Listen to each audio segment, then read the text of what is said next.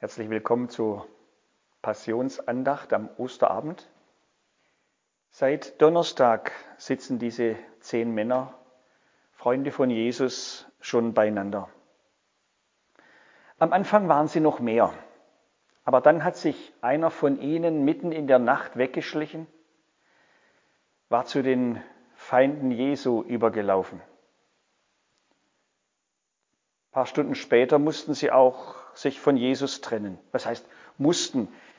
Sie sind einfach abgehauen, gerannt wie die Hasen.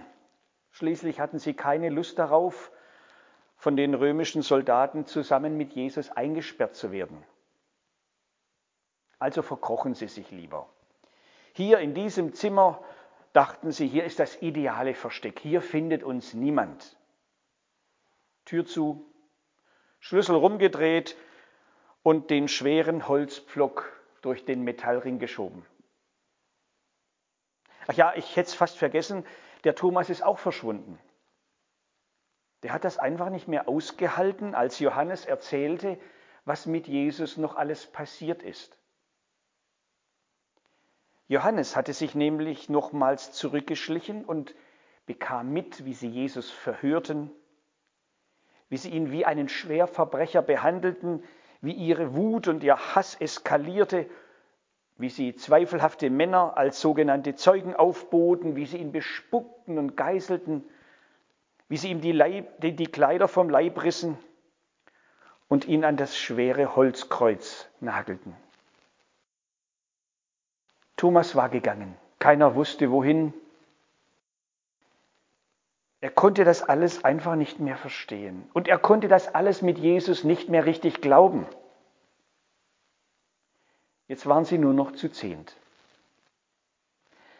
Der Sabbat gestern war ein trüber, trauriger Tag gewesen. Niemand hatte mehr Lust, irgendwas zu machen, irgendwas zu sagen, irgendwas zu essen.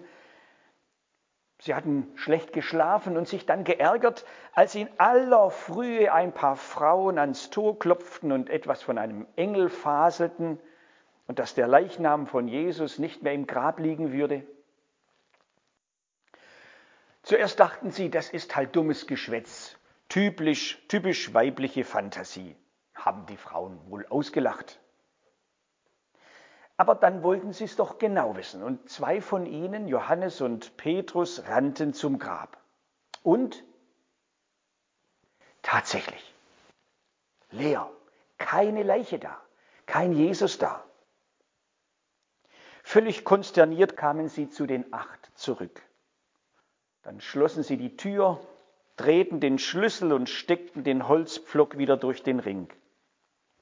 Langsam Ganz langsam verging der Tag. Sie saßen einfach da, die zehn. Keiner wollte was sagen, keiner wollte mehr was machen, keiner wollte mehr nach draußen. Warten. Einfach warten, warten, bis die Wut der Gegner sich verflüchtigt haben würde. Warten, bis es draußen wieder sicher werden würde für sie. Warten, bis sie sich endlich wieder raustrauen könnten. So sitzen sie da, sitzen einfach da, enttäuscht, verängstigt, fühlen sich auch ein bisschen betrogen. Und dann fährt ihnen der Schrecken in die Glieder. Jakobus wird ganz bleich, Andreas zittert, dem zittern die Knie. Petrus wollte gerade was sagen, aber die Worte bleiben ihm im Hals stecken. Da steht doch einer. Mitten im Raum. Alle sehen ihn, alle kennen ihn.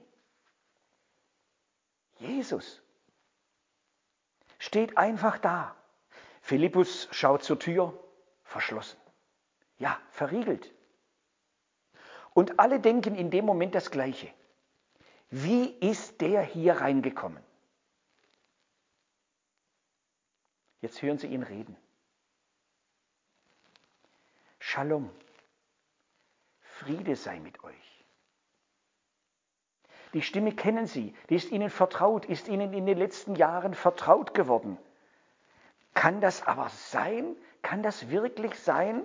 In echt jetzt? Jesus zeigt Ihnen seine Hände. die Hände mit den Nägelmalen und die Seite mit dem Loch, das der Speer der Soldaten hinterlassen hat. Er ist es. Er ist es wirklich. Jesus. Er lebt.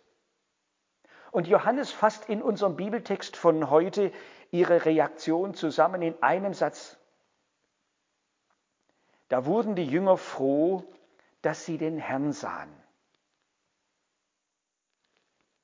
Wir schreiben das Jahr 2020. Karfreitag, Ostern, allein zu Hause. Viele von uns leiden unter dem Abgeschlossensein, der Kontaktsperre und der Einsamkeit. Wenn ich mir für mich und für euch, die ihr das jetzt seht und hört, etwas wünschen darf, dann diese Erfahrung. Dass Jesus heute Abend in euer Zimmer tritt, ich weiß, leiblich geht das nicht. Und doch könnte es durch Gottes Güte so werden, dass ihr spürt, ja, er ist jetzt da, hier bei mir, ganz nah. Und er spricht auch mir sein Shalom, sein Friede sei mit dir zu. Da wurden sie froh, als sie den Herrn sahen. Da wurden sie froh, die Leute der Schon und von Kraftshof und wo auch immer, dass sie den Herrn sahen. Das wünsche ich euch.